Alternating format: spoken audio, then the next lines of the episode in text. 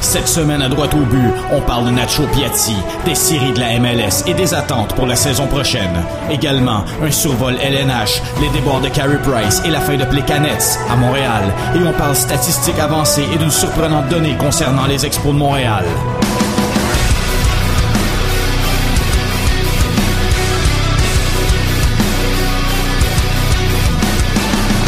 Panélistes cette semaine, Arcadio Marcoussi, analyste Impact 98.5, Carl Vaillancourt du TVA Rivière-du-Loup et Martin Bergeron du site Expo Sabermétrique. Le podcast Droit au but, c'est maintenant. Voici vos animateurs, Jean-François Dos Santos et Gavino Defalco. 14 novembre 2018, bienvenue au podcast Droit au but. Mon nom est Gavino Defalco et je suis accompagné, comme à chaque semaine, de mon ami GF Dos Santos. GF, comment ça va? Ça va très bien, merci et toi? Ça va super bien. Écoute, GF, tout d'abord, j'aimerais remercier l'excellent travail de Bertrand Girard qui a réalisé et produit le montage et le nouveau thème de l'émission. Écoute, là, ça n'a rien envie à E ESPN. Non, à fait. Écoute, il fait un travail phénoménal. J'ai, pas de mots. Non, exact. Écoute, euh, juste pour mentionner que Bertrand, euh, vous allez pouvoir l'entendre bientôt avec le balado L'Audiopop sportif. Surveillez les réseaux sociaux là, pour euh, plus d'informations. Écoute, Jeff, tout d'abord, qu'est-ce qui a retenu ton attention cette semaine dans l'actualité sportive? Grosse victoire du CH. Encore une fois, qu'ils reviennent de l'arrière face à Vegas. Et oui, Max. Pacioretty. Ben oui, c'était le retour de Max Pacioretty. Écoute, la différence entre Max Pacioretty et Maurice Richard, c'est à peu près 10 minutes d'ovation debout, là. c'est vrai, c'était pas mal drame, hein? Ouais. J'ai pas pleuré, là, comme à la piqué Souban, là. Non, non, absolument pas. C'était pas mal froid. C'était froid, mais bon, encore une fois, on a bien fait du côté de l'organisation. On y a rendu hommage. Ouais. Puis c'était bien en masse. Puis c'est ça. On Écoute, à d'autres choses. Puis Max Domi, est-ce qu'on est en train de dire que c'est la meilleure transaction du Canadien dans les 10-15 dernières années? 21 points en 17 matchs. Et à ce rythme-là, s'il continue, là, il s'en- il s'enligne pour une saison de 101 points. Pardon, 101 À points? On n'a pas vu ça 101 depuis. Mats Naslund en 85 43 buts. 86. S'il continue à ce rythme-là, c'est 43 buts. C'est un premier centre, hein? Je pense que oui. Écoute, j'ai regardé des statistiques. Le Canadien, présentement, euh, marque une moyenne de 3,4 buts par match. Et les Oilers d'Edmonton, qui est considéré sur papier la meilleure ou une des meilleures offensives de l'année, 2,8 seulement. Donc, tu prendrais-tu l'attaque du Canadien ou celle des Oilers? Ben, c'est sûr que si j'ai le choix, je prends celle-là des Oilers. Mais bon, on s'entend que tout marche. Les, les- les planètes se sont enlignées, là. Fait qu'il faut qu'on paye sur pause puis que ça reste enligné de même. Ça n'a pas de bon sens. Écoute, c'est la meilleure sa- saison offensive du Canadien depuis 93-94. Cette année-là, Vincent D'Anfos avait terminé la saison avec euh, 91 points. Par contre, il y a, on, a, on a parlé la semaine dernière, Carey Price. Et là là. Écoute, euh, euh, il a avoué cette semaine qu'il euh, bon, il y avait des problèmes au-dessus des épaules. Et bon, euh, je parle pas genre des de la lucarne, là, je parle vraiment genre des des, des problèmes qu'il y a dans la euh, Ouais, c'est parce qu'ils veulent qu'il il veut qu'il il change, il change la lumière pour une lumière plus éco-énergétique. Écoute, LED, ça va faire moins mal au cou avec les coups de soleil. non, mais sérieusement, le seul arrêt clé que, euh, que Carey Price a effectué cette année, c'est euh, chez Olivier Ford. Mais, euh, je sais, ok, je suis pas correct là en disant Reçois-tu, ça. euh, on reçoit-tu une commandite pour ça? Ok, regarde, regarde, les gens me bougent. Je sais qu'il y a beaucoup de Carey Price, euh, euh, euh, des fans de Carey Price qui écoutent l'émission. Elle était trop facile celle-là. Mais écoute, euh, l'état-major du Canadien a consenti à ce gars-là une moyenne de 10,5 millions de dollars pour les huit prochaines années. Écoute, on a vu euh, Carey Price, euh, euh, les gens qui se moquaient de lui la semaine dernière lorsqu'il faisait des, des arrêts de routine.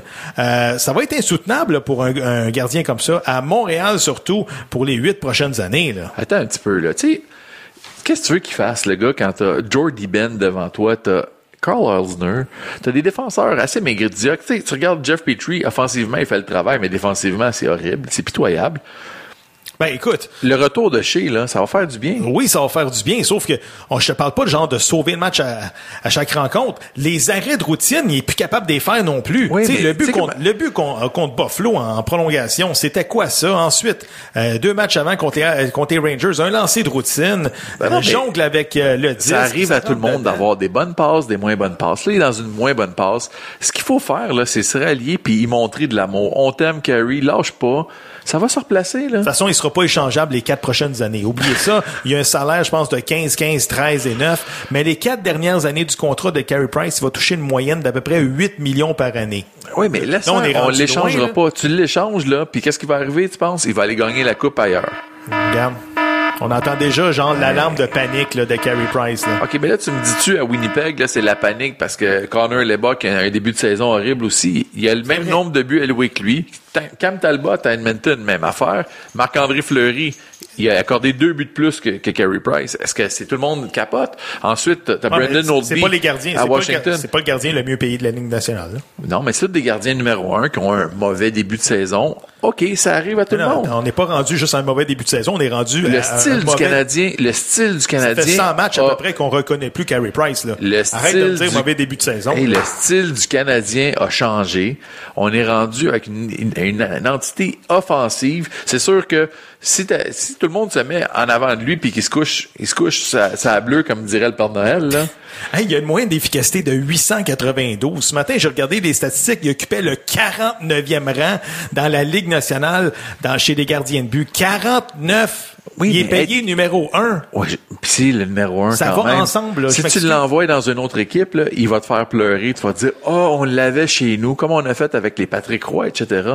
Écoute, c'est, c'est facile d'arriver puis critiquer puis critiquer. Le gars, il a une mauvaise passe. Je, je, je te l'accorde. Une mauvaise passe de 18 Il l'avoue, lui, il l'avoue 24 lui-même. Il y a des problèmes. les problèmes. Ben ouais, mais. Mais il faut- Miami, deux, trois semaines, dit à Carey, tu sais quoi, va, va te reposer en Colombie-Britannique. Ouais, mais c'est, est-ce que c'est, c'est faire ça le problème? Ouais, mais c'est facile de dire ça. On, tu sais pas c'est quoi les problèmes. On les sait pas c'est quoi ces problèmes. Il y a beaucoup de rumeurs à son sujet. Oui, exactement. Mais c'est ça. Mais, tu sais, ces, est ces problèmes-là, dans ils se régleront pas Hey, en est deux, pas trois bien dans semaines. sa peau, ben, tu sais quoi, il fait mal à l'équipe présentement. Va ne te se- reposer un Ces problèmes-là ne se régleront pas en deux, trois semaines. Il faut que tu lui donnes le temps. Le temps qu'il aura besoin, c'est pas grave. Tu as bâti ton club en fonction de lui. Mhm. C'est ton joueur de concession. c'est ton joueur de concession, Bon, mais c'est justement, il faut que tu l'appuies, puis tu, il faut pas que tu, tu craches dessus, tu l'appuies, puis tu l'aides. Correct. Ben, sors-les du line-up.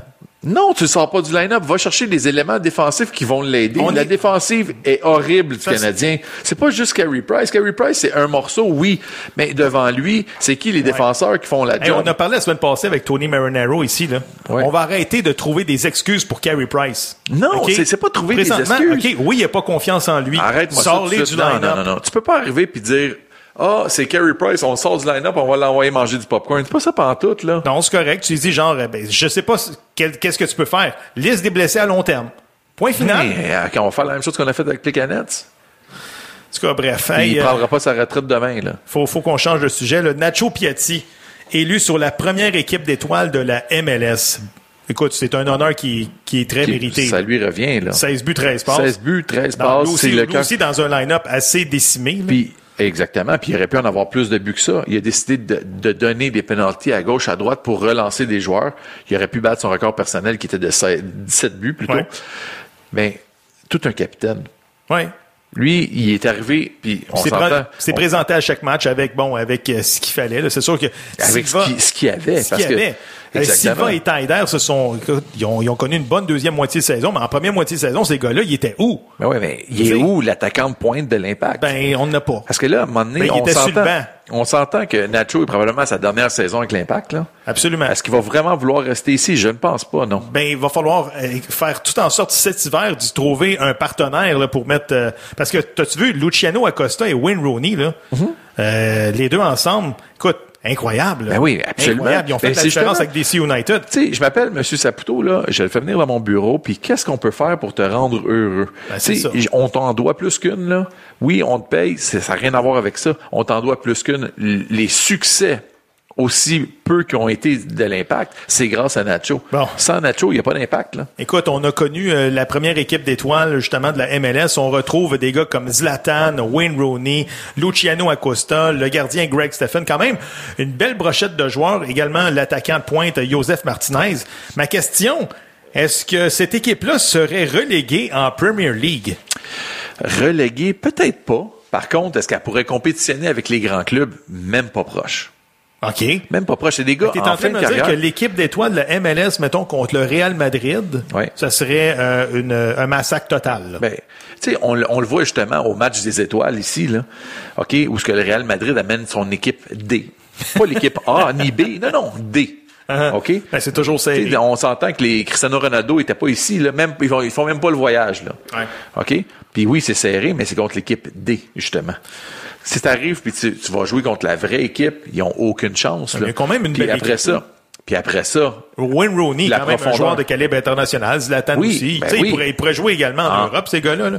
Piatti, Enfin, bon. non, ouais, ils seraient plus partants non plus, là. Et ces gars-là ont eu des carrières incroyables, mais ils sont en fin de, fin de carrière. Puis ils viennent ici donner un boost aux équipes et à la Ligue. Ouais. Tu sais, c'est- aussi bon pour les équipes que pour la Ligue. L'entité de la Ligue prend, la- justement, comment je pourrais dire, Ben, écoute, comme tu dis, là, cette équipe-là, ne- mais je veux dire, en France, cette, cette équipe-là pourrait quand même compétitionner peut-être pour les 5-6 premières positions. Là. Pas d'accord avec moi? Ben, en fait, dans, dans la plupart des championnats en Europe, là, t'as le top 5 clubs, puis après ça, tous les autres clubs, ils se battent pour pas Ça être relégués. ça serait un club de milieu de peloton, selon Ouais, toi. ils se battraient pour pas être relégués. Ça serait intéressant. Parle-moi donc du Mercedes-Benz Stadium à Atlanta qui a accueilli 70 000 personnes. Ça n'a pas de bon sens, là. Ça n'a juste pas de bon sens. Coudon, qu'est-ce qu'ils mettent dans l'eau à Atlanta pour euh, être des, des fans finis de soccer comme ça, là? Ben, premièrement, ils ont tout mis en place dans le stade. On s'entend qu'ils partagent le stade avec les Falcons, là.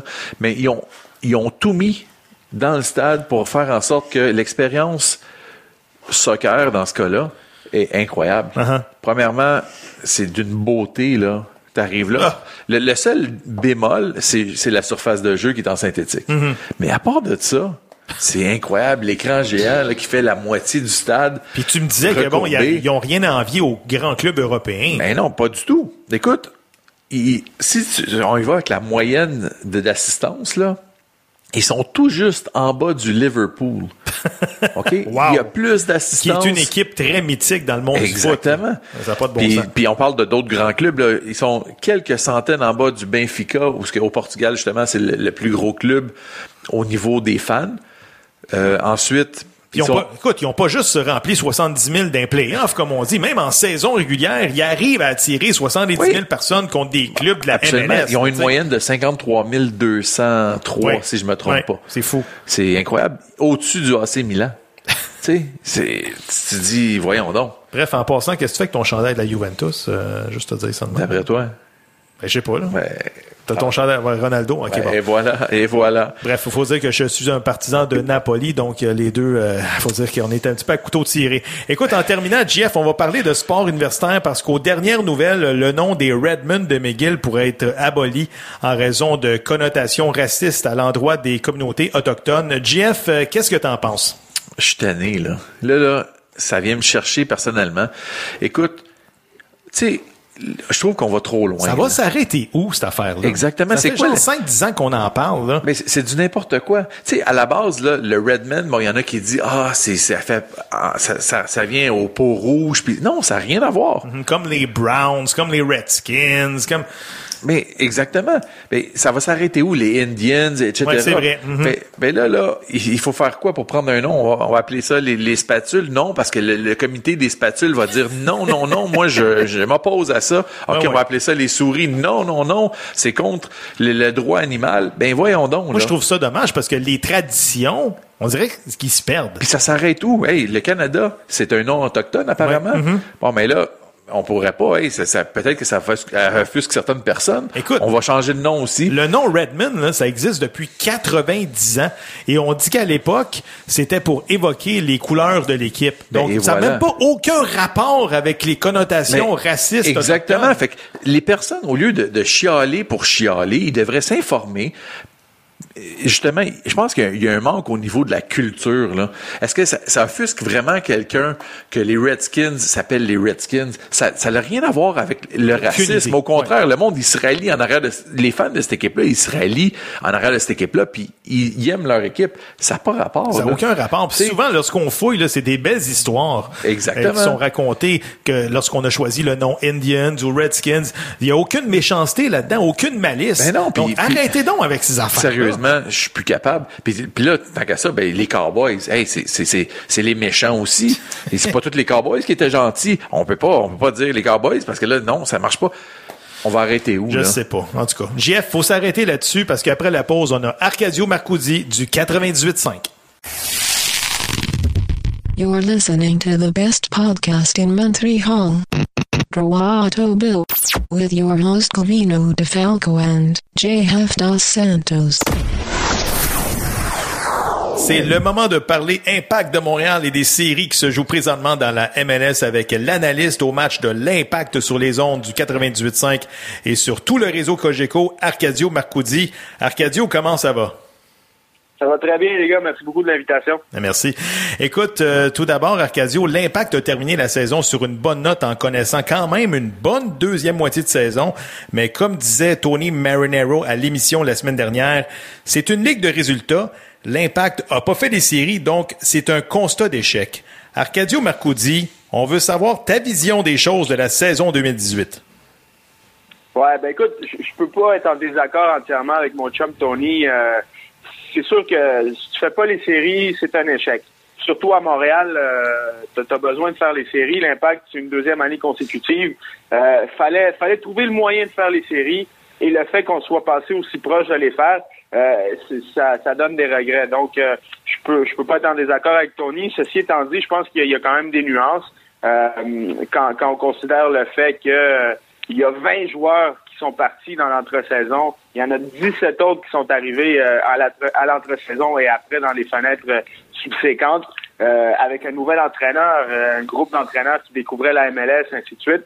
Je pense que il y a place à l'espoir pour l'année prochaine, surtout de la façon dont, la deuxième moitié de saison s'est déroulée, surtout de la façon dont l'impact a terminé l'année. Je pense qu'il y a une identité de jeu qui est en train de ressortir. Il y a une idée derrière tout ça. Je pense que c'est très encourageant, mais c'est vrai que euh, à toute fin de pratique, là, c'est très décevant de pas avoir, d'avoir raté les séries et de les avoir ratées euh, de, de, si peu. Là.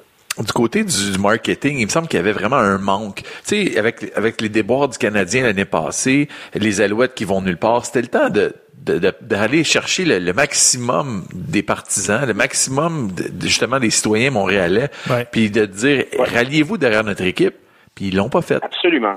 Absolument. Et l'impact de Montréal, selon moi, là, puis écoute, je le dis en toute humilité, là, je suis pas, je suis loin d'être un, un Ray Lalonde, mais je pense que depuis leur entrée en MLS, il manque de vision et il manque de, de cran, il manque d'un peu de, de, de devrait être un petit peu plus euh, frondeur dans la façon dont ils se vendent, dont ils se présentent.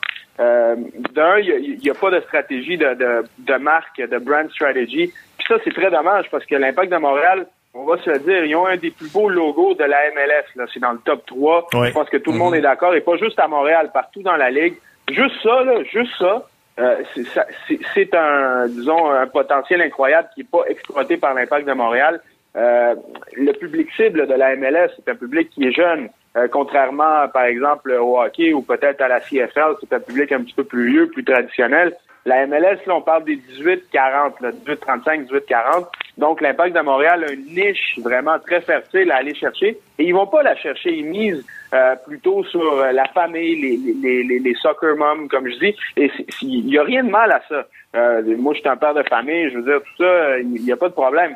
Mais je pense que du côté marketing, tu, tu veux pas cibler ces gens-là, tu veux cibler les plus jeunes et le, le reste va suivre. Donc, je pense que l'impact de Montréal a manqué le bateau de ce côté-là et, comme tu l'as mentionné, a manqué aussi l'opportunité euh, de, de, se positionner euh, par rapport à ses compétiteurs euh, directs qui sont le, le, le, le, Canadien de Montréal et les Alouettes. C'est sûr qu'il y a de la place pour tout le monde sur la scène sportive, il y a même de la place pour d'autres équipes, mais en même temps, la réalité est que ces, ces équipes-là, ils compétitionnent entre elles-mêmes pour le dollar loisir, pour le dollar que les gens mettent sur des événements sportifs. Donc, de ce côté-là, l'impact n'a pas profité du fait que sportivement, euh, le Canadien et les Alouettes ne vont pas très bien euh, de, depuis quelques années pour se, positionner comme étant, euh, disons, l'option gagnante à Montréal. Ils l'ont fait un petit peu avec la Ligue des champions il y a quelques années. Ils ont participé aux séries plus souvent que le Canadien au cours des dernières années ont eu plus de succès du moins dans les séries ouais. éliminatoires. Mm -hmm. Mais en même temps, c'est pas assez. Ça, ça devait être appuyé par un effort marketing, euh, par un branding clair. Euh, ils, ils n'ont jamais vraiment euh, ils sont jamais venus vraiment déranger l'ordre établi. Et ça, je pense, à mon humble avis, là, ça a été euh, une opportunité manquée de leur part, une autre, euh, une parmi tant d'autres. Absolument. Écoute, Arcadio, j'aimerais ça qu'on écoute un extrait de l'après-match du 21 mai dernier, match qui opposait le Galaxy et Zlatan Ibrahimovic à l'Impact de Montréal. On écoute. L'année passée, quand Joey Saputo disait, nous, on est un petit marché, il va falloir qu'on dépense intelligemment. On dépense pas intelligemment. Non, non. On, on, a dépense, depuis qu'on est en MLS, on ne dépense pas intelligemment. Et je le dis au risque de me répéter, ça va prendre des investissements dans une équipe de recrutement. On, peut mettre Nick DeSantis à la tête de cette équipe-là, du recrutement international, des dépisteurs de talent, aussi en Amérique du Nord, pour être capable d'aller chercher le talent local, être mieux connecté à travers la MLS. Parce que le nerf de la guerre est là. On peut pas ramancher des équipes à chaque année puis se dire, ah, ça va marcher parce qu'on a un coach de qualité. Tu pas amener Guardiola, tu peux m'amener Mourinho, tu peux m'amener qui tu veux. Avec ces gars-là, il gagnera pas plus de matchs que Rémi Gard. Écoute, Arcadio, comme on dit, tu étais en feu cette journée-là là, quand tu as utilisé le mot euh, ramancher, mais tu avais, absolument raison. Écoute, euh, tu as amené plusieurs pistes de solutions dans l'extrait, là, Arcadio. On commence par quoi? Ben écoute, c'est sûr que en MLS, là, c'est pas compliqué. C'est pour ça que parfois je trouve ça frustrant parce que l'impact tend à répéter les mêmes erreurs année après année. Et, et en MLS, là, c'est pas compliqué. C'est une ligue où euh, en, même temps, je dis, ça, c'est pas compliqué, c'est pas facile de gagner, mais, mais la recette, en fait, elle est pas compliquée. Là. Il faut aller chercher euh, du, pouvoir offensif, il faut aller chercher. C'est une ligue où l'offensive, l'offensive mène. C'est une ligue où euh, l'offensive gagne des championnats. C'est une ligue où le jeu est très direct. Là. Ça prend pas des, des tacticiens incroyables pour gagner un MLS. Là. Donc, de ce côté-là, moi, ce que je trouve frustrant, c'est que l'impact de Montréal, depuis l'entrée à MLS, n'ont jamais eu de milieu créateur à toute fin pratique. Celui qu'on a eu le plus proche, qui ressemblait à ça, un, un vrai 10 le créatif, c'était Patrice Bernier. Et malheureusement, certains entraîneurs, dont Jesse Marsh et Frank Lopas, ont donné à Patrice Bernier des rôles beaucoup plus défensifs. Mm-hmm. euh, donc, de ce côté-là, on n'a jamais eu vraiment un milieu là, créateur digne de ce nom depuis l'entrée à MLS et même avant. Euh, donc, de ce côté-là, ça, c'est un gros manque à combler. Euh, offensivement, ben, on a manqué aussi de poids euh, du côté avant-centre. Euh, ça fait déjà deux ans depuis que Didier Drogba est parti qu'on n'a pas un avant-centre digne de ce nom, malheureusement. Donc, tu peux pas gagner un MLS. Et pourquoi l'impact de Montréal a de la difficulté? Ben, parce que l'impact de Montréal, malheureusement, n'a pas une structure interne de recrutement. L'impact de Montréal, depuis l'entrée en MLS et avant, fait affaire avec des agents, avec des, des intermédiaires, euh, des gens qui travaillent pour eux, pour leurs intérêts propres et non pour ceux du club. Donc, euh, il faut avoir des dépisteurs. Il faut avoir des dépisteurs dans certains marchés qu'on vise, euh, comme l'Argentine. L'Impact travaille beaucoup en Argentine. En Argentine, Nick DeSantis a beaucoup de contacts, non seulement avec des agents, des intermédiaires, mais aussi au sein des clubs. Mais ça prend une structure interne. Nick DeSantis, lui, il peut pas faire le tour de la planète tout seul pour aller défricher du talent. Il a besoin de gens qui travaillent avec lui. La bonne nouvelle, la bonne nouvelle, c'est que selon ce que Joey Saputo nous a appris lorsqu'on a eu ce fameux meeting avec lui et quelques collègues journalistes, euh, il a dit qu'il avait une structure de recrutement avec sept recruteurs, euh, sept dépisteurs qui allaient travailler euh, de, concert avec, disons, une structure centrale entre le FC Bologne et l'impact de Montréal. Donc ça, en espérant qu'il puisse le mettre en marche. D'ailleurs, j'ai appris euh, il y a quelques jours que l'Impact avait envoyé un dépisteur euh, pour euh, le, le, tournoi U20 là, qui se déroulait à Miami, là, qui se déroule toujours à Miami d'ailleurs. Mm-hmm. L'Impact a envoyé quelqu'un pour dépister le, jeune talent de ce côté-là. Donc, il y, il y a une volonté, ça fait partie des, des pistes de solutions, mais il faut investir. Il faut investir. Écoute, moi, ce que je déplore le plus, là, puis ça, c'est pas juste au niveau sportif, c'est au niveau business, comme je le disais tout à l'heure, par rapport au marketing et, entre autres, c'est que Joey Saputo, là, la croissance de la MLS, euh, tout ce qui est en train d'arriver de positif en MLS, Joey Saputo le voit comme une menace, au lieu de le voir comme une opportunité.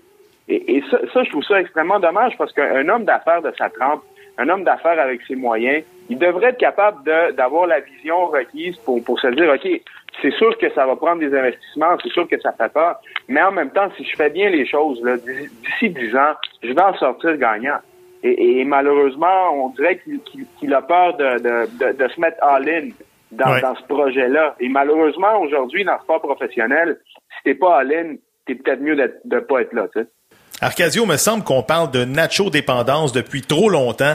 Et sachant fort bien que c'est peut-être la dernière saison de Nacho à Montréal, j'espère que l'état-major va lui rendre l'appareil en lui permettant d'évoluer avec un attaquant de premier plan. Qu'est-ce que tu en penses? Ben oui, écoute, je lui, je, lui souhaite à Nacho parce que, tu sais, quand on parle de Nacho-dépendance, en principe, j'ai pas de problème avec ça parce que c'est quand même normal que euh, la vedette d'une équipe, le, le, gars sur lequel tu dépenses le, le plus, mène l'attaque ou ça soit un petit peu la, la, figure de proue de, de, ton offensive.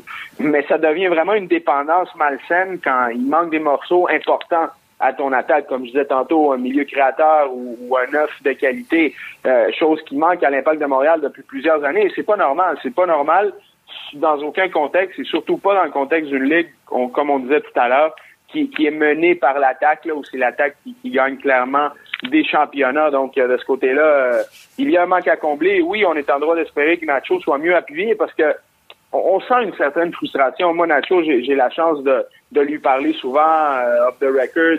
On, est argentin les deux, évidemment. On mm-hmm. parle espagnol, donc on a la chance parfois de, de, de jaser. Puis je sais qu'il est frustré de ça. Puis ça, ça date pas d'hier. Je sais qu'il aimerait ça être plus appuyé. Parfois, ben c'est pas qu'il est pas capable de prendre cette pression-là, de, de mettre l'équipe sur ses épaules, mais c'est parce que parfois il dit qu'il que y a des gens qui font pas leur job. Il a l'impression que euh, au niveau de l'organisation, il est pas appuyé là, lui et, et, le reste de ses coéquipiers. Et, et, ce qui est arrivé, euh, ce qui est arrivé euh, lors de la fenêtre du transfert cet été avec Jimmy Briand, c'est l'exemple parfait. Et ça, c'est l'épisode Jimmy Briand quand, quand quand ces négociations-là tombent à l'eau, quand il était censé s'en venir, puis finalement, euh, à la dernière minute, ça n'a pas marché. Mais ça, ça a eu un effet extrêmement néfaste dans le vestiaire montréalais. Écoute, il n'y a aucun joueur qui l'a dit haut et fort, mais moi, je peux t'assurer que, que, que l'échec, puis pas nécessairement parce que c'était Jimmy Briand, mais l'incapacité de l'impact d'amener un attaquant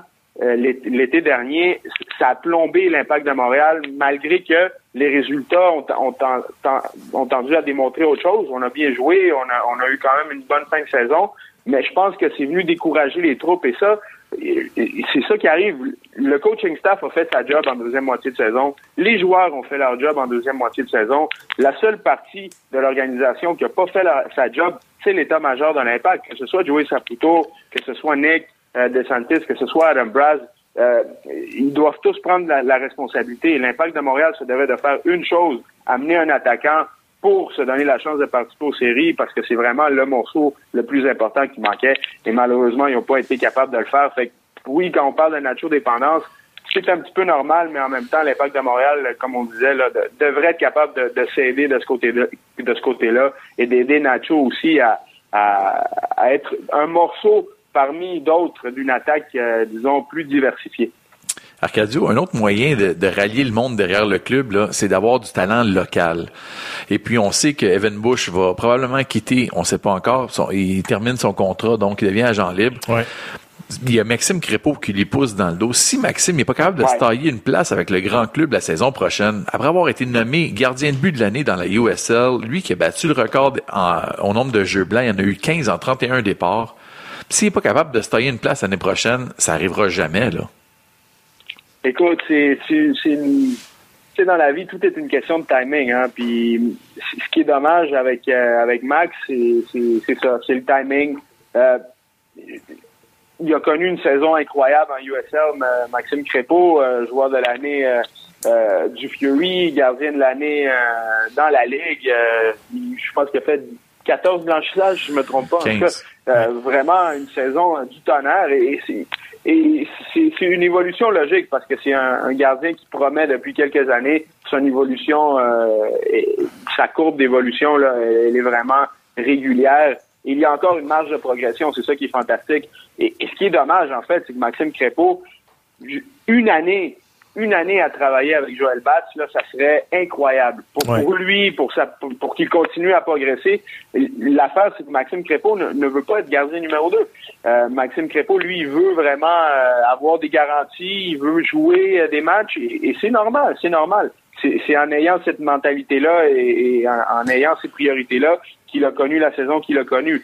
Du côté de l'impact, Evan Bush vient de connaître probablement la meilleure année de sa carrière. il travaille très bien avec Joel Batts. Euh, Rémi Garde euh, l'a dit très, clairement lors du bilan. Pour lui, euh, c'est clair.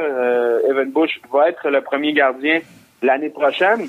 Est-ce que si jamais l'Impact et Maxime Crépeau s'entendent pour qu'il revienne l'année prochaine et qu'il qu puisse compétitionner avec Evan Bush pour peut-être lui ravir sa place, ça serait bien, ça serait magnifique. Ça ferait une belle compétition. Je pense que les deux pourraient se pousser à se dépasser. Euh, si jamais Crépeau n'arrive pas à, à, se tailler une place de gardien numéro un, ben, euh, il pourrait quand même travailler avec, avec Joël Batz et profiter de ses enseignements. Donc, euh, pour moi, ça, ça serait la situation idéale. Est-ce que ça va arriver? Je pense pas. Je pense pas parce que Crépeau, lui, il tient absolument à jouer des minutes, à être gardien numéro un et, avec la saison qu'il a connue, ben moi je pense qu'il va, il va en avoir des offres, qu'il va avoir des, des équipes qui vont être intéressées à lui. Reste à voir si l'impact vont être capables de le garder dans l'organisation, soit euh, en le prêtant à un autre club.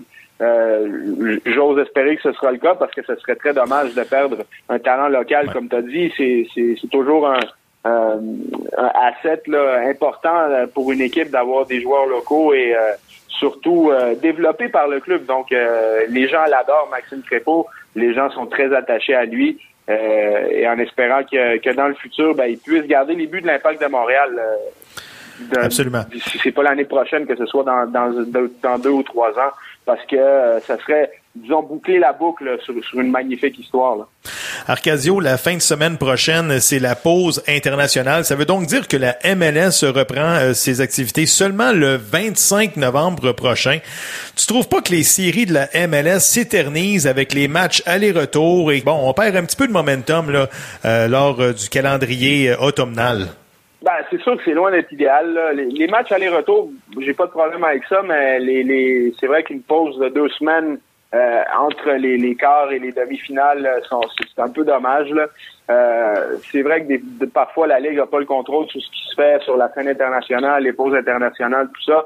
Mais on pourrait, on sait d'avance, on pourrait trouver un moyen d'optimiser ce calendrier-là parce que c'est vrai que là, ah, c'est cool, tu sais, il y a, y a, tous les matchs, les, les, les demi-finales de conférence, il y a un engouement, des super matchs, on en parle, tout ça. Et puis là, oups, pendant deux semaines, euh, on n'en parle plus. Ça va être difficile de garder ça dans l'actualité. Euh, donc, euh, parce que là, bon, c'est dommage parce que il y avait un bon momentum, puis là, pendant deux semaines, ben, on, va perdre un petit peu ce, ce, rythme-là. Parce qu'écoutez, les gars, je sais pas si vous êtes comme moi, là, mais bon, le format des séries dans la MLS, là, on va voir peut-être 28 clubs d'ici quelques années. C'est pas vrai qu'il va juste avoir six clubs de chaque côté avec les deux premières équipes, bon, la première semaine qui jouent pas. Moi, j'ai l'impression que ça va changer, là, ce format-là, éventuellement. Ouais, clairement, ben oui, il va falloir s'adapter à la nouvelle réalité euh, avec euh, avec un bon nombre On veut monter jusqu'à jusqu'à 28 au cours des, prochaines années. Donc, euh, c'est certain qu'il va falloir réviser et, optimiser les les, séries éliminatoires, quitte à peut-être commencer plus tôt, quitte à, raccourcir, à jouer, tu sais, faire des, des les, premières séries, les jouer dans la même semaine donc, de ce côté-là, il va falloir vraiment faire un exercice euh, chez la MLS pour, euh, pour revoir ça, vraiment. Puis, j'ai très hâte de voir comment ça va ça va se passer dans les prochaines années. Mais une chose est certaine, c'est qu'aujourd'hui, jour pour jour, là, c'est loin d'être idéal. Il nous reste environ une minute, euh, une minute et demie, les gars. J'aimerais ça savoir vos prédictions concernant le gagnant de, des séries de la MLS. Là. Moi, je pense que, bon, je présume que Arcadio, tu vas y aller avec Atlanta. Arcadio, il va avec Atlanta, oui, parce que j'ai fait mon j'ai fait mon bracket euh, en début en début de, de, de, série là, avec euh, le, sur le, sur la MLS, là, le, Fantasy euh, Playoffs. Puis ma finale c'était Portland Atlanta avec oh. Atlanta évidemment qui, qui était champion. Donc c'est une finale qui est encore possible. Portland qui affronte Kansas City du, du côté de l'Ouest et Atlanta contre les Red Bulls du côté de l'Est. Donc oui, je vois Atlanta battre les Red Bulls, les Red Bulls qui euh, ont le poids de l'histoire hein, euh, sur leurs épaules. Eux qui, depuis le, début de leur existence, dans le temps que c'était les Metro Stars en 96, puis depuis qu'ils sont devenus les Red Bulls, ils n'ont jamais réussi à atteindre la finale de la MLS Cup. Et ça, ben, ça a joué dans les dernières années, malgré qu'il ait gagné le Super Shield euh, trois fois dans les cinq dernières années, je pense. dès qu'il arrive en quart de finale, en demi-finale, il semble devenir nerveux, il semble devenir crispé. C'est une équipe qui est très bien organisée, mais les joueurs euh, semblent oublier leur plan de match parce qu'il y a cette pression justement Et euh, je pense que ça va jouer surtout face à une équipe comme Atlanta, un rouleau compresseur, qui sont en mission aussi, pour le dire, pour euh, euh, Tata Martino, là, lui qui, qui Mhm. va quitter l'équipe à la fin de l'année. Je pense qu'ils veulent offrir un titre à leur entraîneur, lui qui est en fait pour l'équipe. Donc, ça va être difficile de les battre. Je vois Atlanta battre Portland en finale, donc pour ma prédiction Bon, pour excellent. la MLS Cup 2018. Toi, Jean-François, tu vois Moi, de qui? mon côté, je vois Atlanta aussi face à, au Sporting Kansas City, par contre. Mais Attends, attends, comment- Sporting Kansas City? Pourquoi?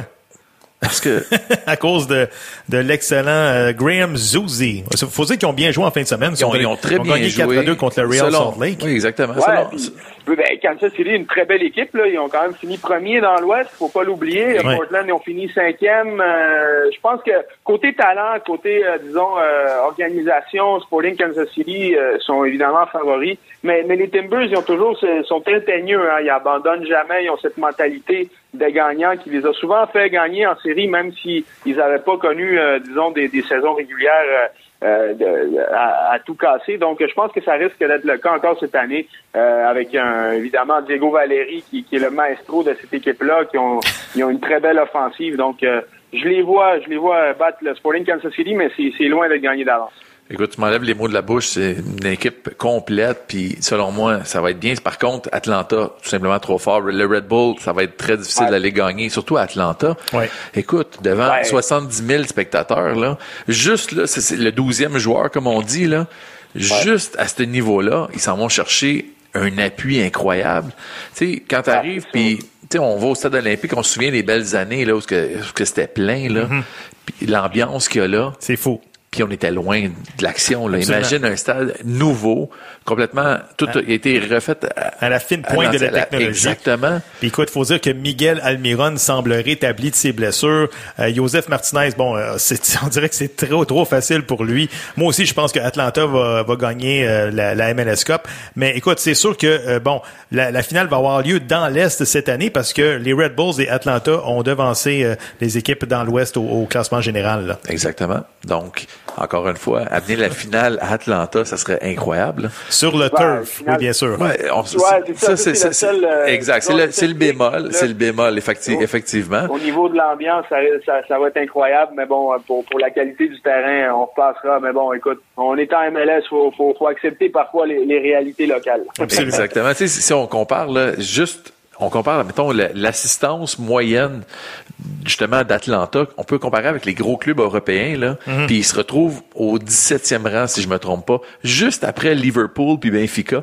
Il y a plus d'assistance en moyenne à Atlanta qu'au AC Milan. C'est quand même incroyable, là. Wow. Ah, c'est un succès, euh, un succès retentissant. Tout ce qu'ils font à Atlanta, honnêtement, c'est un cas particulier parce que bon, on a investi euh, de, de- de manière, euh, disons, on a ouvert les vannes là, et on l'a fait intelligemment, ce qui est bien parce que parfois tu peux dire, ah, on va, on va, on va pitcher de l'argent partout puis on va gagner, puis c'est pas comme ça que ça marche. Euh, Atlanta l'a fait intelligemment, autant du côté sportif avec un plan, avec euh, une équipe euh, très, très bien rodée, en allant chercher un gars comme en donnant les clés de la maison, un gars comme euh, Gerardo Martino qui, qui a amené toute son expertise et son, son réseau de contacts aussi, il faut le dire, au niveau du recrutement. Euh, donc, c'est un exemple à suivre. Euh, on peut le faire à plus petite échelle aussi. Il n'est pas obligé de, de, de dépenser euh, des, des- des- dizaines de millions à chaque fois, euh, autant au niveau du marketing que du niveau au niveau sportif. Mais il y a moyen de, de disons, de répliquer ce, ce modèle-là sur, euh, sur un- dans un plus petit marché. Et moi, je pense que, parce qu'on parlait de l'impact, évidemment, on pense toujours à l'impact. Ben, l'impact devrait et pourrait le faire euh, par rapport, euh, disons, euh, au marché montréalais, là, et aurait intérêt à le faire, selon moi, à mon, à mon humble avis, pour, euh, pour optimiser leur position, pas seulement sur le terrain, mais aussi euh, dans, dans le marché montréalais. Il y a encore, euh, disons, une, une place qui est très intéressante, qui est là, qui les attend. Il faudrait que l'impact aille la prendre. Excellent. Écoute, on doit s'arrêter euh, là-dessus, Arcadio. Donc, un gros merci et on se reparle bientôt. Merci beaucoup de l'invitation euh, et euh, on se parle très bientôt, les gars. Merci. Pour nous joindre, visitez la page Facebook Droite au but ou bien sur Twitter podcast Droite au but. Nous attendons vos suggestions et commentaires. Et comme dirait la mascotte des Canadiens, youpi, j'ai hâte que le baseball revienne. C'est le temps de faire un tour d'horizon dans la Ligue nationale avec le journaliste de TVA à Rivière-du-Loup, Carl Vaillancourt. Carl, comment ça va? Ben écoute, j'aimerais rectifier d'abord. Aujourd'hui, c'est Carl de TVA à Charlevoix.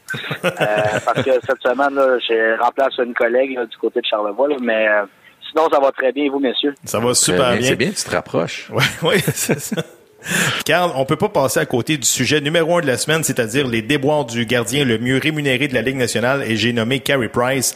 Carl, premièrement, as-tu été surpris d'entendre Carey avouer qu'il avait des problèmes qui se situent en haut des épaules après sa contre-performance face à Buffalo la semaine dernière? Bon, écoute, je suis pas surpris. Je pense que Carey Price, c'est un gars qui est quand même assez professionnel pour s'apercevoir qu'il y a quelque chose qui cloche dans son jeu depuis le début de la saison.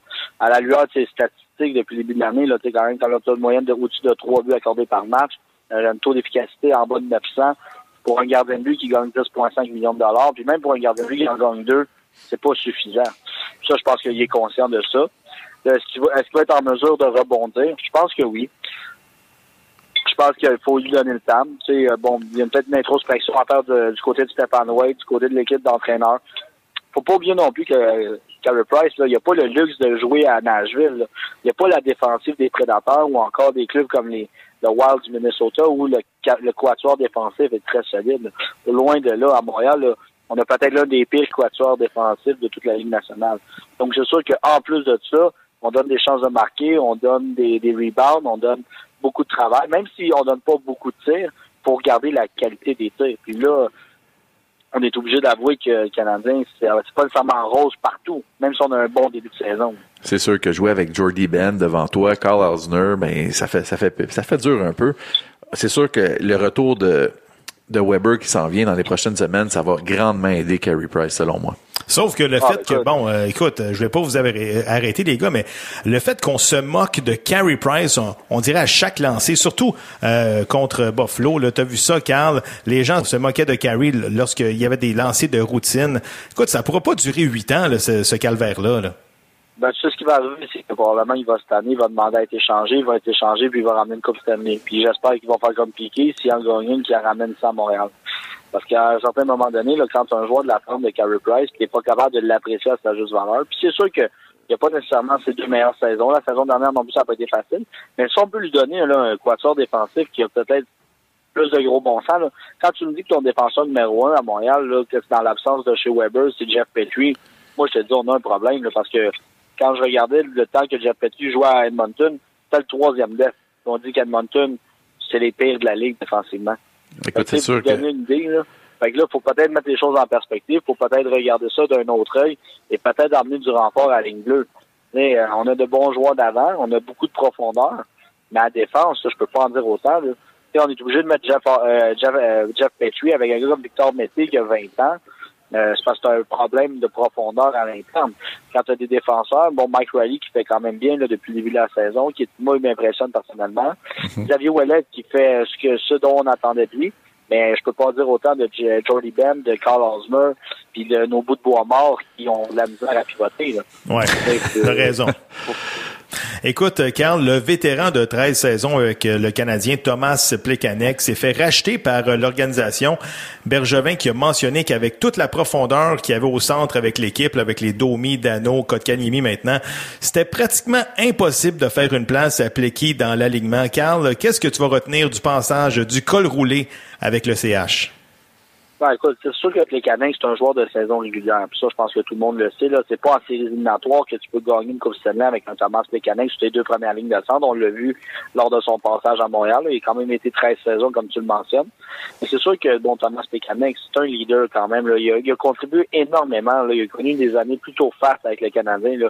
À plusieurs occasions, là, il a amassé plus de 50 points, même voire 60 dans certains, dans certains cas un gars quand même qui était bien aimé à Montréal. C'est un sympathique personnage. Oui, il y a peut-être une face un peu plus dure à cause du fait qu'il vienne de la République tchèque ou de la, Slovaquie, là, des gens qui ont, un, qui ont sourire moins facile, comme on dit. Euh, la culture russe, faut croire. Euh, mais sinon, euh, dans l'ensemble, je pense qu'on on peut pas critiquer l'effort de Thomas Pécanin. C'est un gars quand même qui est corps et âme. À chaque cas d'entraînement, il arrivait, c'était un des joueurs les plus préparés. Il s'est entraîné fort l'été.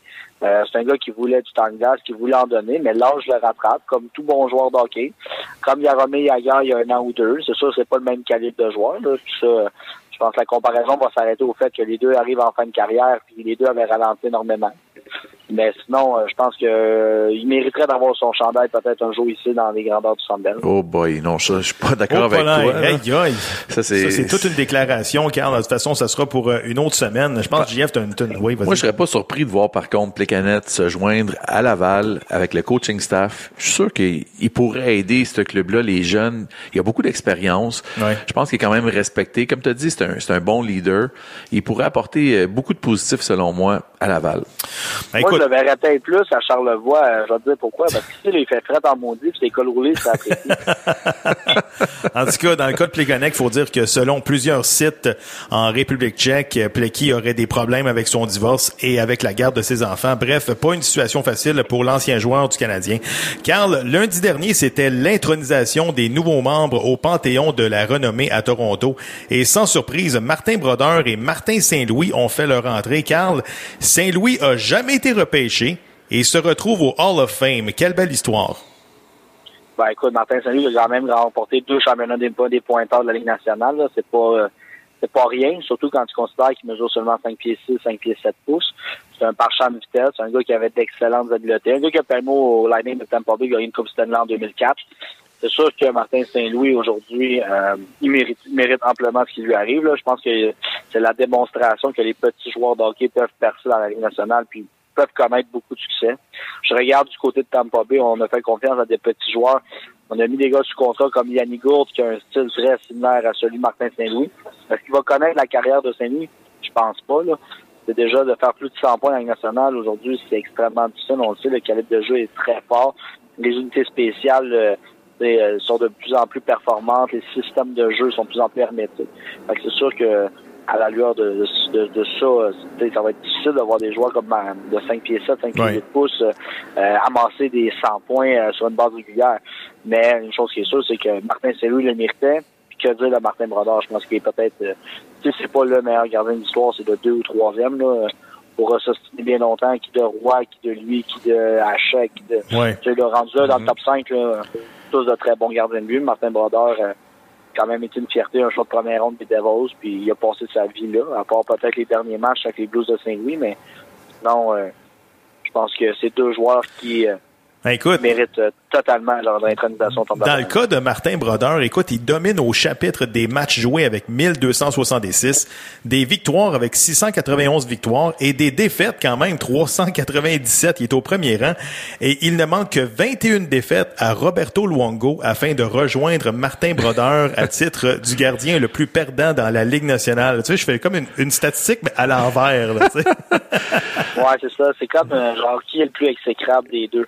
Euh, non, mais pour vrai, honnêtement, je pense que ben, Roberto Luongo va avoir 21 défaites cette saison. On sait que les Panthers, ça va pas nécessairement très bien. Euh, fait que déjà là, tu pourras le placer en avant de Martin Brodeur à la fin de l'année. Ça te fait plaisir, mon GF. Euh, mais sinon, euh, tu sais, je pense que euh, oui, 397 défaites, ça peut avoir de l'aéro, mais quand tu as joué 1200 matchs, Oh oui. euh, On fait des faces, c'est pas si pire, hein? Ouais, Ben, C'était tout un gardien, trois coupes Stanley. Il a gagné le Calder à, son année recrue. Buts. Il a, Trois buts. Oui, absolument aussi. Et il a- il a- dans, dans son temps, là, il a dominé. Puis, tu sais, quand, quand la rondelle il sortait de son filet, il y avait personne proche de lui. là. Ah ouais. Ils ont vraiment fait un règlement anti-brodeur dans le fond la ligue. là. pour relancer l'attaque, c'était vraiment le meilleur et de loin. Écoute, le temps file, Carl. Gary Bettman a également été intronisé. Écoute, avec lui, là, les revenus sont passés de 400 à 4,5 milliards. Mais écoute, il y, a, il y a tellement de choses qu'on retient de Gary Bettman. Bon, premièrement, il est très impopulaire au, au Canada. Euh, il y a l'expansion. Euh, mais son meilleur coup, je crois, les gars, c'est Las Vegas. Je sais pas si vous êtes d'accord avec moi. Ben, moi, je trouve son meilleur coup, là, c'est Québec. Ah, excusez, il n'y a pas de Québec, Québec. Oh, oh. Non, non, non. Oh non. là là. qu'est-ce que t'as Gary- mangé, Carl, aujourd'hui? on, on- on peut, on peut critiquer Gary Bettman sur bien des points, mais je pense qu'il a fait progresser énormément le marché de la Ligue nationale de hockey. On se souviendra, là, à l'époque, là, lorsqu'il est arrivé en poste, il quittait, je pense, de mémoire, c'est la NBA. Euh, il, avait, il avait dirigé, il avait été commissaire de la NBA à l'époque, puis la NBA avait augmenté ses revenus de façon incroyable. C'est la raison pour laquelle la Ligue nationale lui avait tendu la main. Il est en train de faire le même coup de théâtre euh, avec euh, la Ligue nationale de hockey. Donc, euh, pour ça, ben, chapeau. Est-ce qu'il méritait d'être intronisé? Selon moi, non. Euh, je vais vous expliquer pourquoi. Euh, un commissaire qui est toujours en poste, c'est vraiment bizarre de donner une intronisation, là, même si ça fait 15, 20, 25 ans que tu es là. Euh, on peut-tu attendre que tu aies pris ta retraite puis que bon tu te fasses griller euh, à quelque part entre West Palm Beach puis euh, Miami? Mais honnêtement, je pense qu'il a, il a contribué beaucoup pour la Ligue nationale de hockey, mais là, de toute façon, on va se diriger vers un nouveau lock dans deux ou trois ans. Fait, on verra comment il gérera cette nouvelle situation-là, mais euh, Je suis tout à fait d'accord avec, moi- avec toi parce qu'il aurait pas pour moi, dû. il méritait pas, il méritait pas euh, cette, année, aujourd'hui, euh, d'être intronisé. Je suis d'accord avec toi, il aurait pas dû être intronisé alors qu'il est encore en poste. Tu sais, si des gars comme Wayne Gretzky, Mario Lemieux ont dû attendre le trois ans avant d'être intronisés, là, ben t'es qui, toi, Gary Bettman? À part, les, à part les propriétaires qui font comme oui, oui, on l'aime vraiment, parce que on s'entend que dans leur poche, il a ramené, il a ramené beaucoup de revenus. Mais à part de ça, qui est-ce qui aime vraiment Gary Bettman? Personne. Il y a personne. Il y a lui-même. Lui-même, Hey, lui-même, je pense que quand il se regarde dans le miroir, il est dégoûté. Mais écoute, il faut dire qu'avec Gary idée. Bettman, je veux, je vous arrêter les gars, mais le jeu est tellement spectaculaire. Je dis pas que c'est à cause de Gary Bettman, mais le fait qu'il y ait pratiquement plus de bagarres dans la Ligue nationale et que le jeu est axé sur la rapidité et la transition, ça rend que la Ligue là, est vraiment excitante. Oui, mais c'est pas lui, ça. C'est les joueurs. Encore une fois, tu sais, oui, il est bâtisseur au point de vue où ce qu'il a été capable de rapporter des revenus à la Ligue. Mais des vrais bâtisseurs de cette Ligue-là, c'est les joueurs. Ouais. Carl? Ben, c'est, comme dit GF, c'est effectivement, là, je pense qu'on donne beaucoup trop d'importance à Gary Bettman. Puis de toute façon, moi, j'en connais au moins 800, 850 000 personnes qui le détestent pour mourir. Je parle des gens de la ville de Québec. Ouais. Euh, quand tu es prêt à mettre un marché, même en Europe, avant de considérer une ville comme Québec, euh, ça démontre à quel point il y, a, il y a une amertume envers le Canada, envers le Québec. hein. Euh, est-ce que c'est Geoff Molson qui met du poids par en arrière? Ça, on ne sait pas. Euh, mais entre toi et moi, là, euh, on a un amphithéâtre à Québec, il y a 17 000 sièges. Quand on a fait venir jouer les Capitals de Washington contre Montréal cette année, un, mar- un lundi soir, je pense, ou un mercredi soir de semaine au mois de, septembre, alors qu'il faisait 30 degrés Celsius, on a réussi à attirer plus de 12 000 personnes dans les estrades. Puis ça, c'est à cause qu'on a annoncé à la dernière minute que Ovechkin, Kuznetsov serait sur la patinoire. Fait qu'imaginez-vous ce que ça aurait été avec la promotion, puis avec euh, un match d'envergure ou avec Ouais, une équipe nationale. On aurait, selon moi, un, un, un, rite de passage similaire à celui qu'il y a eu à Vegas l'an dernier, sans nombre d'un doute. Ouais, mais comme tu l'as dit, je suis d'accord avec le fait que probablement qu'il y a de la, de la pression du côté de, Mo- de M. Monson qui doit dire non, moi j'en veux pas des Nordiques de Québec, ça me rapporterait absolument rien. Du côté de Boston, même affaire. Puis en plus de ça, si on y pense là, tu sais, un plan B pour Ottawa, ça fonctionne pas. Il sait très bien que ça peut déménager n'importe quand à Québec, puis ça va être correct, ça va rester quand même un marché canadien. On en ajoutera pas, Ben, mais on en enlèvera pas Ben, comme ça. Melnick, Melnick s'est entretenu justement avec Pierre Carl Pelado il y a environ de ça deux semaines. Qu'est-ce de quoi ils ont discuté, je sais pas. Mais De son forfait de câble, C'est quand je crois. même spécial. C'est très spécial. Et voilà. Carl, on doit s'arrêter là-dessus. Donc, euh, écoute, on te souhaite des belles vacances à Charlevoix, même si t'es pas en vacances. Puis on se reparle la semaine prochaine. Là, je vous remercie, messieurs. Passez une excellente journée. Salut.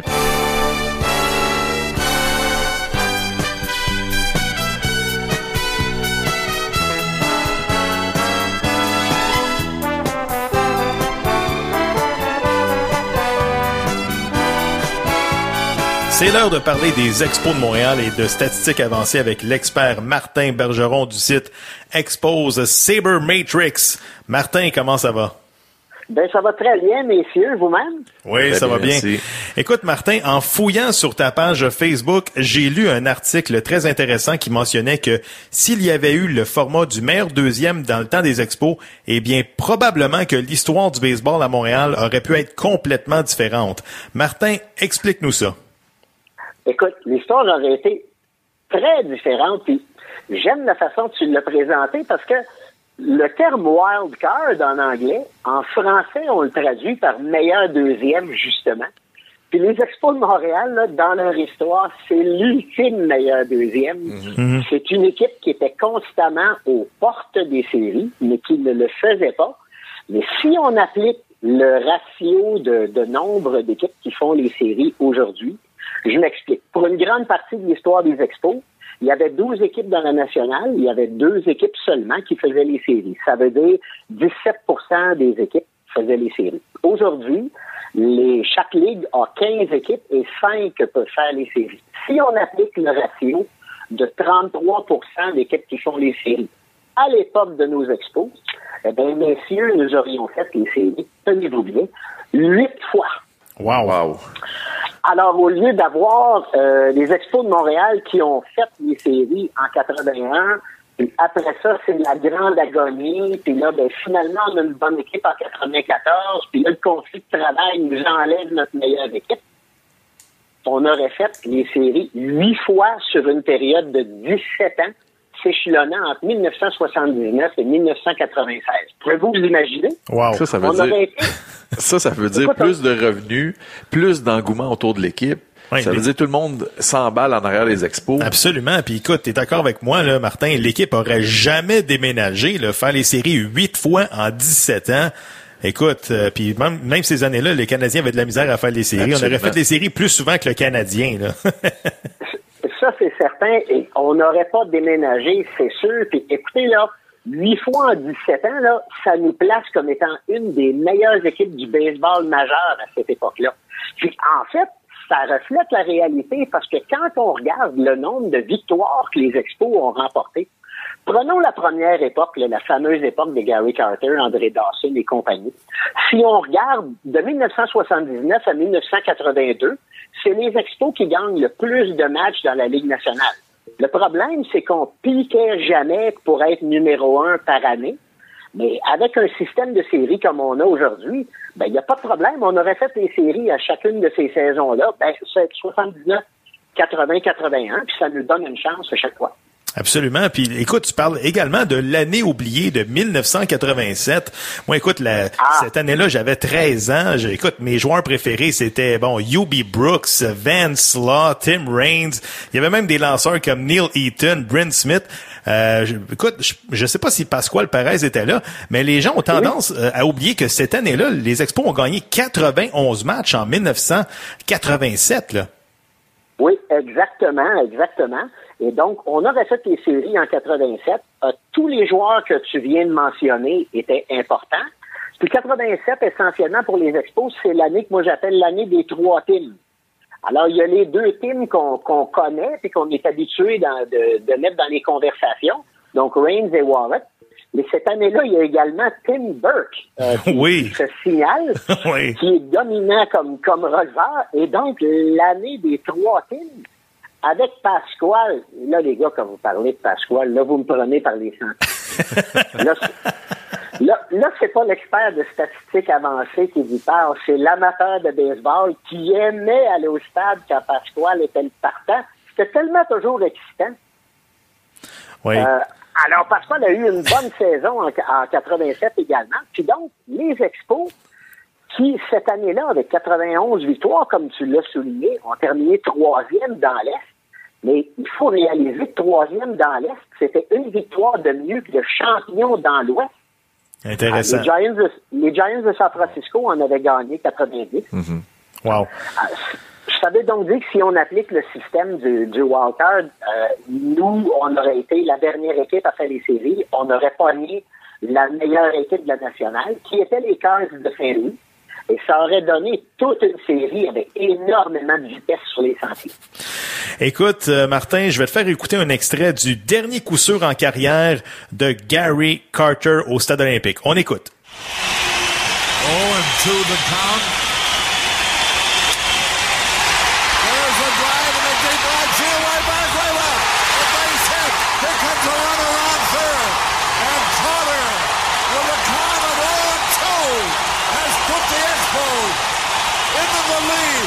Look at, look at, holy cow, what an emotional moment here in Montreal. Listen, listen to these people. Watch Carter. Écoute, les gens ont reconnu le légendaire Harry Carey qui est en train de s'époustoufler.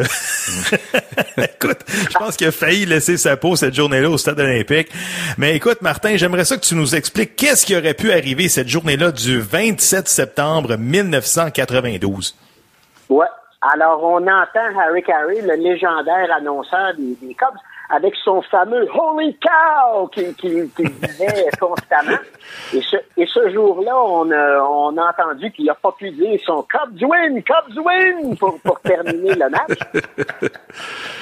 il a raison de dire que c'est un moment extraordinaire. C'est le dernier coup sûr de Gary Carter dans sa carrière. En passant, le, le sort fait en sorte que Gary frappe la balle au-dessus de la tête d'André Dawson, Ouais. qui est voltigeur de droite pour les Cubs. Mhm.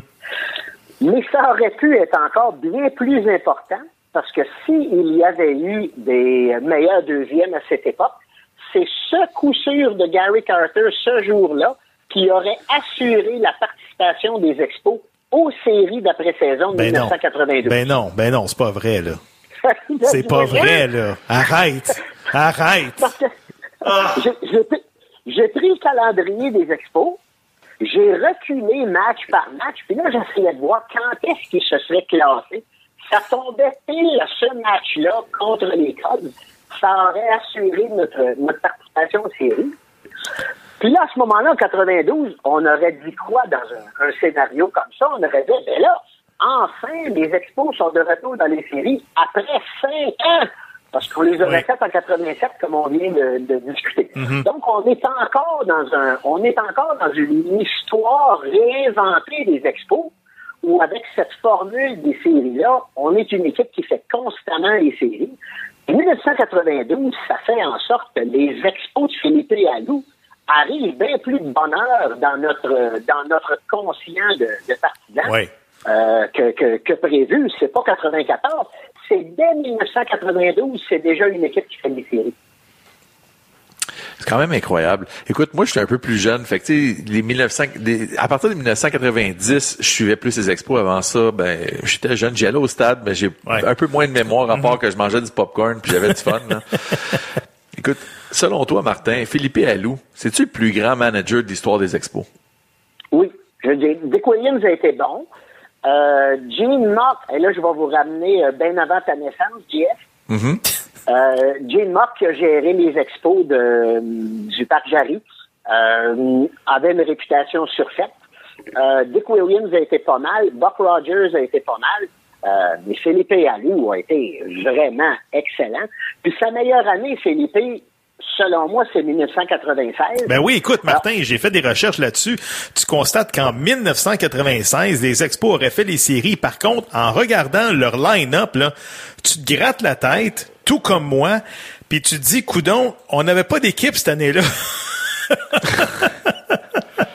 Quand on regarde la statistique WAR, qui, qui, qui est une, une nouvelle statistique pour évaluer le, le rendement réel et total d'un joueur par rapport à un joueur de remplaçant, le meilleur joueur de position de- des Expos de 1996, c'est FP Santangelo. ben ouais, mais il jouait partout. Il jouait partout. et entre, entre vous et moi, comment est-ce que Philippe Allou fait pour gagner 88 matchs avec FP Santangelo comme meilleur joueur de position? Mais je pense qu'il il utilisait tout le monde. Écoute, il y avait FP Santangelo, mais il y avait également des gars, bon, comme euh, Moises Salou.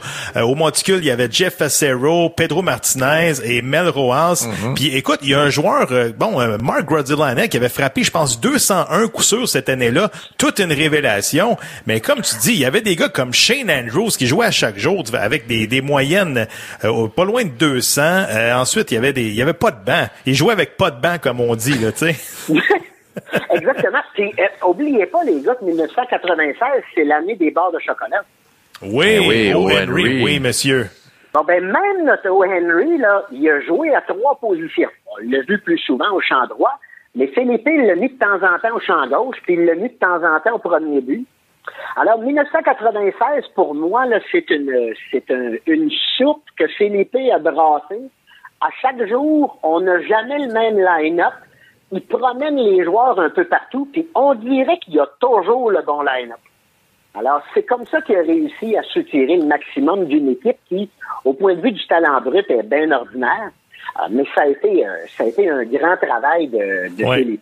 Puis je me souviens, Ah, écoute, c'en est- O. Henry, là, il avait frappé quand même 36 longues balles euh, cette année-là. Mais au mois de septembre, je sais pas ce qui s'est passé, mais euh, Philippe, il faisait moins confiance. Oui, effectivement. Euh, entre autres parce que Henry avait quand même euh, beaucoup de retraits sur trois prises. Euh, fait que c'était, c'était un gars qui était un peu en avant de son temps. Là. Dans le baseball d'aujourd'hui, c'est c'est swing and miss, comme on dit. Là, tu swings pour les circuits où tu as des retraits sur trois prises. Euh, Henry Rodriguez, c'était un peu ça. Euh, fait que Philippe lui a fait euh, un peu moins confiance. Mais tout ça pour dire que c'est en 94 qu'on a donné à Philippe Allou le titre de gérant de l'année.